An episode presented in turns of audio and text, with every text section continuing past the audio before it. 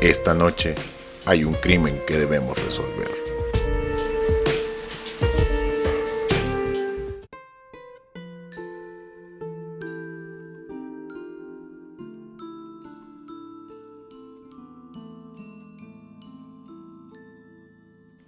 El juego de la silla de Don Nico.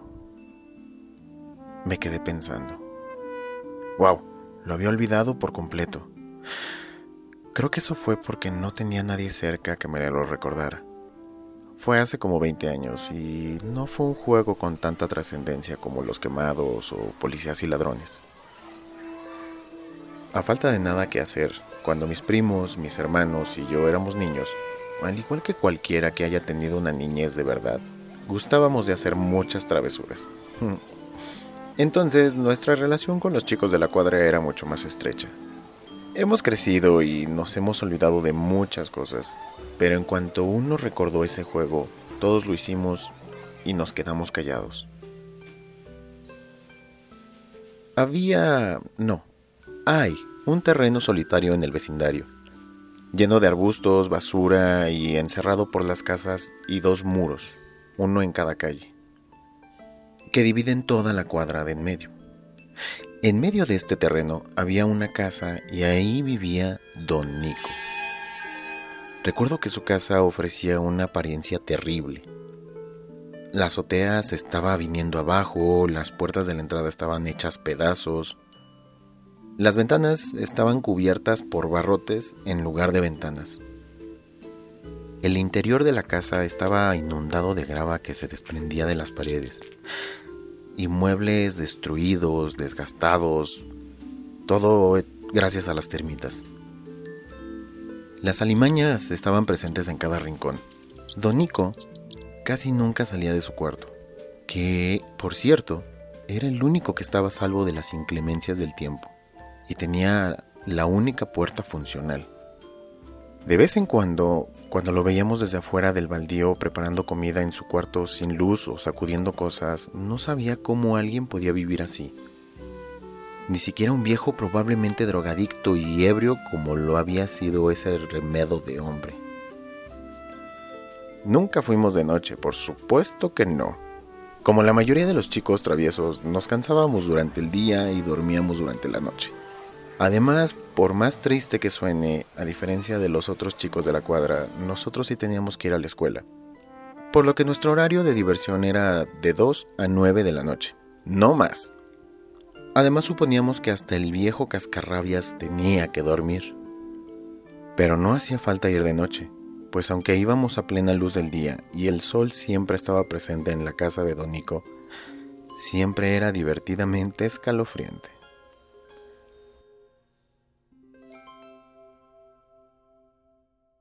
Un chico, al que le decíamos Chito, fue quien nos enseñó a jugar este juego.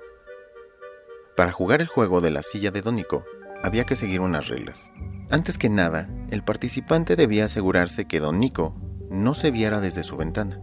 Esto significaba que estaba dormido o distraído. En, en, todo caso podías entrar. Tenías que ir a hurtadillas hasta su silla favorita y sentarte en ella. Tras durar un rato sentado en su silla, la puerta se abriría y saldría don Nico cojeando en su único pie bueno, balbuceando un montón de cosas inteligibles. Nosotros suponíamos que decía ¡Fuera de mi terreno! o cosas como esas, y nos perseguía a una velocidad ridículamente lenta. Había que aplaudirle su perseverancia. Y aún así, normalmente mis hermanos y yo salíamos corriendo en cuanto don Nico abría la puerta. Chito, que era uno de nuestros amigos de la cuadra, siempre ganaba, pues era el último en salir del terreno. Una vez, él hizo que el anciano lo persiguiera por todos los cuartos de la casa, mientras que nosotros nos desatornillábamos de la risa. Don Nico se enojó tanto que lo persiguió incluso fuera de la casa, que era algo que no hacía con frecuencia. Salimos riendo por la tabla que llevaba hasta la cima del otro muro, que era siempre nuestro modo de salida. Servía como una especie de atajo a otra cuadra. El récord de Chito parecía insuperable, pero desgraciadamente alguien lo superó. Fui yo. Recuerdo que fue un día que yo terminé tarde mi tarea y todos los niños se fueron al parque sin mí.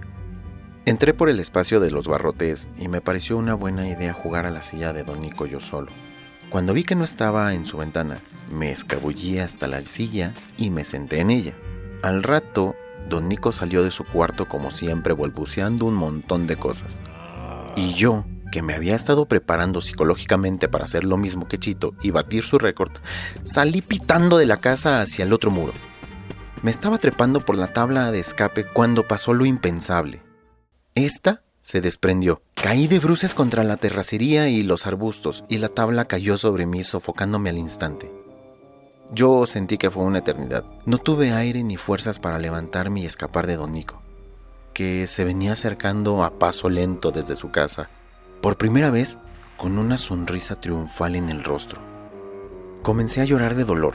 Era un niño, recuérdenlo, y tratar de volver a poner la tabla en su lugar para salir de ahí, pero era mucho más pesada de lo que yo hubiera creído. Comencé a clamar auxilio y a chillar de terror, pero nadie me escucharía. Quise brincar, pero yo medía un metro y medio, y la barda por lo menos unos tres metros. Don Nico se acercaba a cinco metros. Ya estaba cerca de mí. A cuatro, a tres, a dos. En ese momento perdí toda esperanza de escapar por el muro y corrí en paralelo para rodear al viejo y volver corriendo hacia donde estaba la parte donde yo había entrado. El anciano comenzó a quejarse fuertemente por haber estado tan cerca de mí y por fin casi atraparme, y le dolía que me hubiera escapado. Escuché sus gritos hasta que salí por las varillas del otro lado.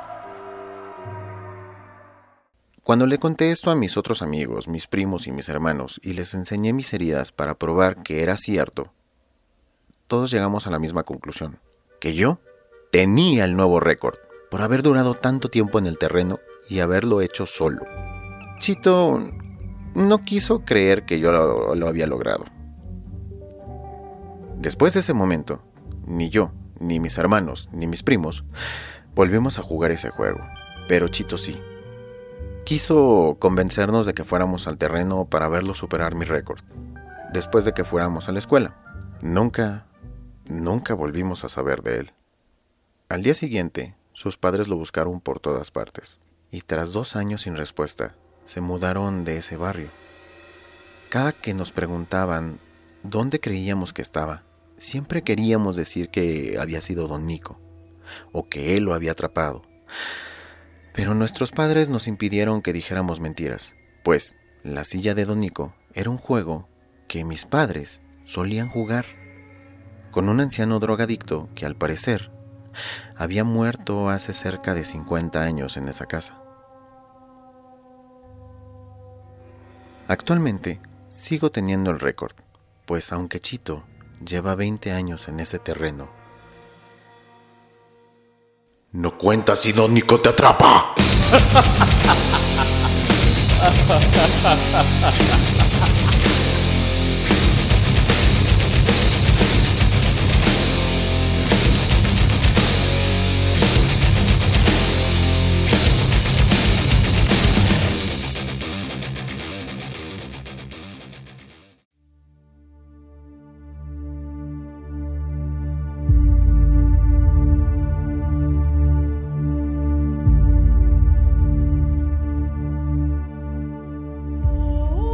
Un me gusta es un aplauso.